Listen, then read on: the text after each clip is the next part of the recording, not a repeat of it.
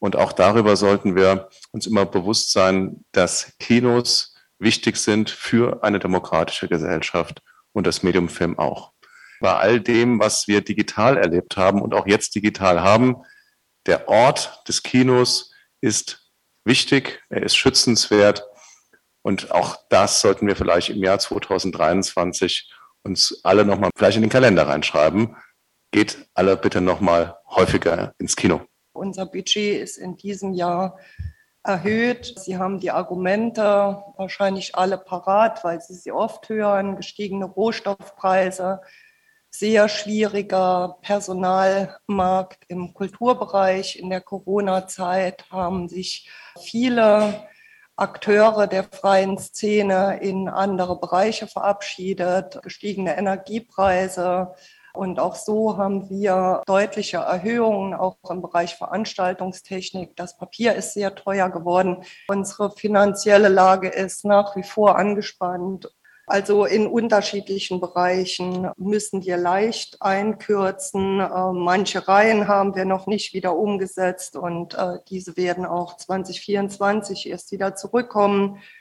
Insgesamt ist unser Filmprogramm, das ist die gute äh, Nachricht, fast wieder auf der ursprünglichen äh, Größe der Vor-Corona-Zeit angelangt. Die Wettbewerbe, das Herzstück äh, des Festivals sind in ihrem Umfang erhalten. Wir sind sehr vorsichtig rangegangen bei der Kalkulation der Besucherinnen und Besucherzahlen in diesem Jahr haben uns die insgesamt schlechten Zahlen äh, der Kinos in diesem vergangenen Jahr angeguckt. Die werden wir sicher übertreffen, aber auch äh, andere Festivals während des letzten Jahres sind für uns Anhaltspunkte, relativ vorsichtig zu kalkulieren. Wir freuen uns natürlich, äh, wenn sich das später nicht bewahrheitet. Wie läuft das Festival in diesem Jahr? Wir haben ein neues Wort, mit dem man äh, Filmfestivals in diesem Jahr benennt. Es ist ein duales Festival, es ist kein hybrides Festival mehr. Das bedeutet, wir gehen vor allem zurück in die Kinos, wir gehen zurück nach Saarbrücken, wir gehen in die Präsenz. Und hier auch nochmal der Hinweis zum Thema Barrierefreiheit. Wir achten natürlich weiterhin darauf, so viele Kinos und so viele Venues wie möglich zu haben, die eben barrierefrei zugänglich sind. Es war ja wohl so, das sind zumindest meine Informationen, dass es finanziell dieses Jahr sehr angespannt ist. 240.000 Euro Miese höre ich. Der Ticketverkauf unsicher. Es ging wohl so weit, habe ich gehört, dass das Festival auf der Kippe stand. Stimmt das so? Äh, vielen Dank für die Frage. Auf der Kippe stand, dass zu keinem Zeitpunkt der Rettungsschirm der Stadt lässt uns nachts besser schlafen wir haben zum Beispiel verschiedene Reihen weggespart. Es stand zu keinem Zeitpunkt die Diskussion, dass es auf der Kippe stand. Wir haben erstmals Ermäßigungen äh, für Studierende, Auszubildende, Arbeitslose, äh, Rentnerinnen und Rentner sowie Schwerbehinderte aus den Gründen, die Sie sich denken können, an der Stadtgesellschaft geht die Inflationsrate und die allgemeinen Preiserhöhungen nicht vorbei. Und wir schauen, wie wir uns angesichts der Situation auch moderat verhalten können. Maike vom Radio Dreieckland in Freiburg hat die Frage, ob es auch bei den Ticketpreisen Ermäßigung für Geflüchtete gibt. Was wir natürlich bei den Preisen noch nicht dazu gesagt haben, ist, dass wir mit ähm, verschiedenen Institutionen auch vor Ort in Saarbrücken und im Saarland zusammenarbeiten, was ähm, auch im sozialen Bereich der Fall ist, wo wir auch ähm, sehr, sehr gerne Freikarten rausgeben. Tatsächlich ist das für uns klar, dass auch das natürlich ein Punkt ist, der für uns in die Ermäßigung gilt dass wir deswegen einfach unseren Beitrag damit leisten wollten. Es hat niemand auch nur ganz kurz erwogen, dieses Festival nicht durch die Krise zu tragen. Nachdem jetzt irgendwie Struktur und alles klar ist, möchten wir Ihnen jetzt sehr, sehr gerne vorstellen, was es im Kino zu entdecken gibt. Wir haben ja vier Wettbewerbe. Wir haben in diesem Jahr um die 700 Projekte eingereicht bekommen und gesichtet. Das ist ein bisschen weniger als 2020. Das ist aber wesentlich mehr als die letzten zwei Jahre. Es ist sehr viel das Thema Zukunft dabei, sehr viel Dystopien, sehr viel das Thema Gesellschaft. Wo ist mein Platz in der Gesellschaft? Wo gehöre ich hin? Wo ist meine Heimat? Wer bin ich eigentlich? Was kann ich beitragen? Was gibt es aber auch für Auswirkungen in der Welt und auch für große Geschichten in der Welt? Und wir haben ähm, das Thema Lebensrealitäten, was natürlich auf unterschiedlichste Weise abgebildet wird.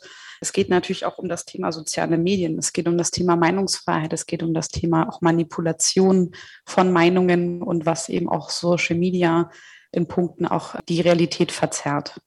Welchen Grund ähm, es leider gibt, den wir ansprechen möchten, der uns noch ein bisschen Sorgen macht, ist das Thema der Genderquote. Wir merken seit dem letzten Jahr, dass ähm, wir ja sonst im Festival, das ist mein siebtes Jahr, eigentlich immer 50-50 waren und immer kratzten an beiden Ecken. Im letzten Jahr waren wir schon leicht mit den männlich gelesenen Regisseuren in der Überzahl. In diesem Jahr ist es auch wieder ein Stückchen mehr geworden. Ähm, da wollten wir einfach gerne allgemein darauf aufmerksam machen, dass uns das aufgefallen ist in den Einreichungen, dass wir Regisseurinnen und Projekte von weiblich gelesenen Künstlerinnen weniger vertreten gesehen haben, was für uns als Max Ophüls Festival unüblich ist.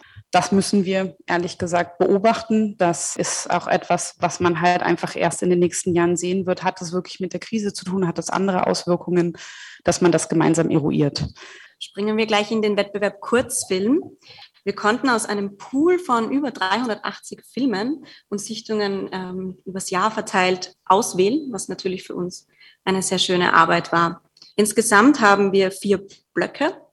Um nochmal so ganz kurz die Strömung und die Hauptthemen des Wettbewerbs Kurzfilm zusammenzufassen. Es geht sehr viel um Zukunftsängste, schwindende beziehungsweise ausgehende Ressourcen auf unserer Welt. Es geht um die, die toxische, vergiftete Welt, die uns stellenweise schon vorfindet, die Dystopie, die eben die, die, dieses Gedanken daran, wie es sein könnte oder was kommen wird, um den Kampf ums Überleben auf persönlicher Weise, im, im ganz kleinen privaten Rahmen, aber auch eben auf struktureller Ebene.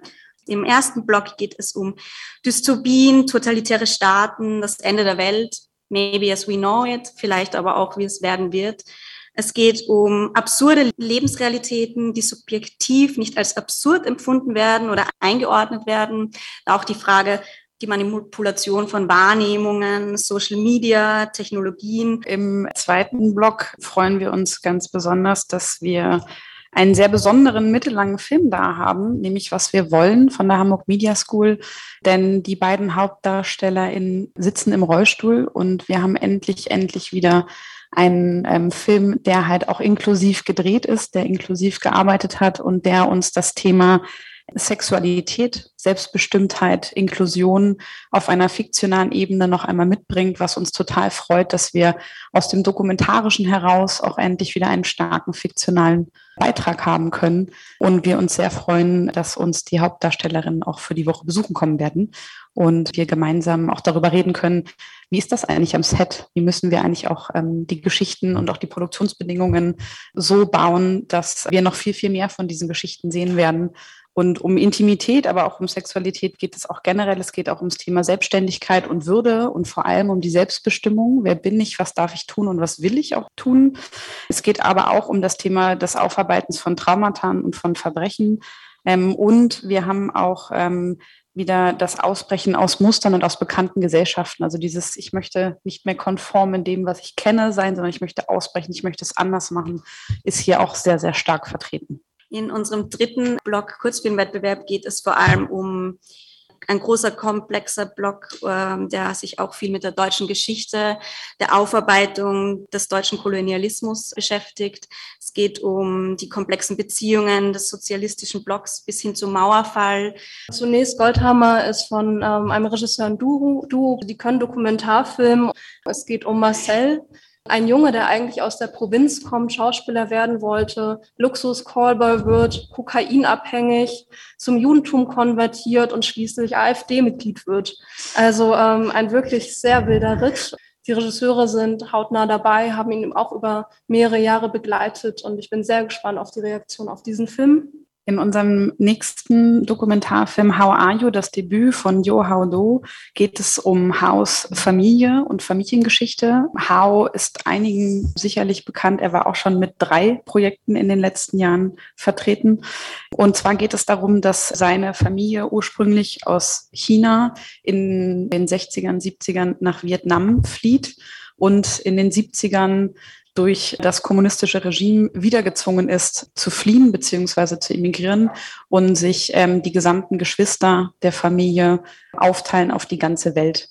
Und er macht sich auf die Suche nach seiner eigenen Familiengeschichte. Es geht um auch die Identitätssuche, aber es geht auch ein Stück weit darum, die Fluchtgeschichte und auch die Traumata, die dadurch entstanden sind, ähm, einfach aufs Tableau zu bringen und einfach anschaulich ja, zu zeigen, was es eigentlich bedeutet, auch das ganze Thema Gastarbeiter in den 70er Jahren einfach nochmal kundzutun. Das hat uns wirklich sehr gefreut, weil wir tatsächlich auch mit diesem Bereich in der Geschichte uns ähm, bisher wenig bei Max Ophüls zeigen konnten und ähm, jetzt einen starken Beitrag haben werden. Der nächste Film ist auch wieder ein brandaktuelles ähm, Projekt. Ähm, es ist von Sophie Detmar und ähm, hat den Titel In deinen Händen. Und es geht um das Thema Geburtshilfe, es geht um das Thema Mutterschaft und es geht auch um das Thema Traumata. Ähm, die Regisseurin begleitet zwei Hebammen, einmal in Berlin und einmal in der Schweiz, ähm, auf ihrem Arbeitsweg, auf ihrer Ausbildung. Ähm, es geht darum, auch zu porträtieren, was ähm, ja für sie auch das Thema Mutterschaft bedeutet, was das Thema auch begleiten bedeutet und wie sie auch ihren Berufsethos sehen und wie es sich auch eben darum handelt, was das Thema Wertschätzung dieses Berufsstandes angeht. Und aktuell ist es natürlich auch gerade, dass in Deutschland sehr, sehr viel im Moment zu Recht darüber diskutiert wird, dass ähm, Hebammen ähm, gerade viel zu wenig nicht nur verdienen, sondern eben auch keine Wertschätzung ihres Berufsstandes ähm, erfahren. Und ähm, das eine ganz kleine, feine Beobachtung auch einfach ist dieser Lebensrealitäten dieser zwei Hebammen.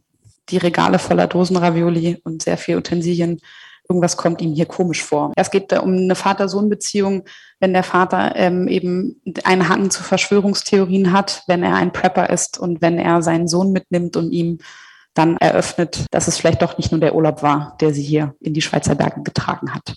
Depressiv, ein bisschen lost. Also es war eher Sci-Fi und Horrorlastig und nicht so, so lustig. Wir kommen jetzt zum Spielfilmwettbewerb. Von den Strömungen her kann man sagen, es geht viel um einen wirklich subtilen Blick, ohne so plakativ zu wirken, auf die Lebensrealitäten in Ostdeutschland. Es geht um einige queere Liebesgeschichten. Es geht um generell den ganzen Komplex Mental Health und äh, psychische Gesundheit.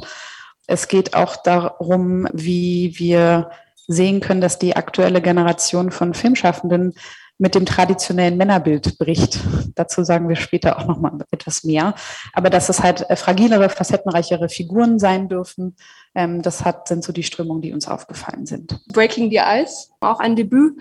Hier tauchen wir ein in den weiblichen Spitzensport. Eismeier bringt uns in die Welt des österreichischen Militärs. Es bringt uns in die Welt ähm, der heteronormativen Lebensweise, des ähm, klassischen Männlichkeitsbild im Militär und in der eigentlich Unterdrückung der eigenen Gefühle und in den ähm, eigenen, in der eigenen Liebesgeschichte der Homosexualität. Mit Enter Mycel haben wir ein ganz anderes Projekt, was sehr besonders ist. Enter Mycel ist nämlich tatsächlich mit einem Budget von 3000 Euro gemacht, was wirklich nichts ist. Also das sagt man nicht Low Budget, da sagt man No, No, No Budget zu.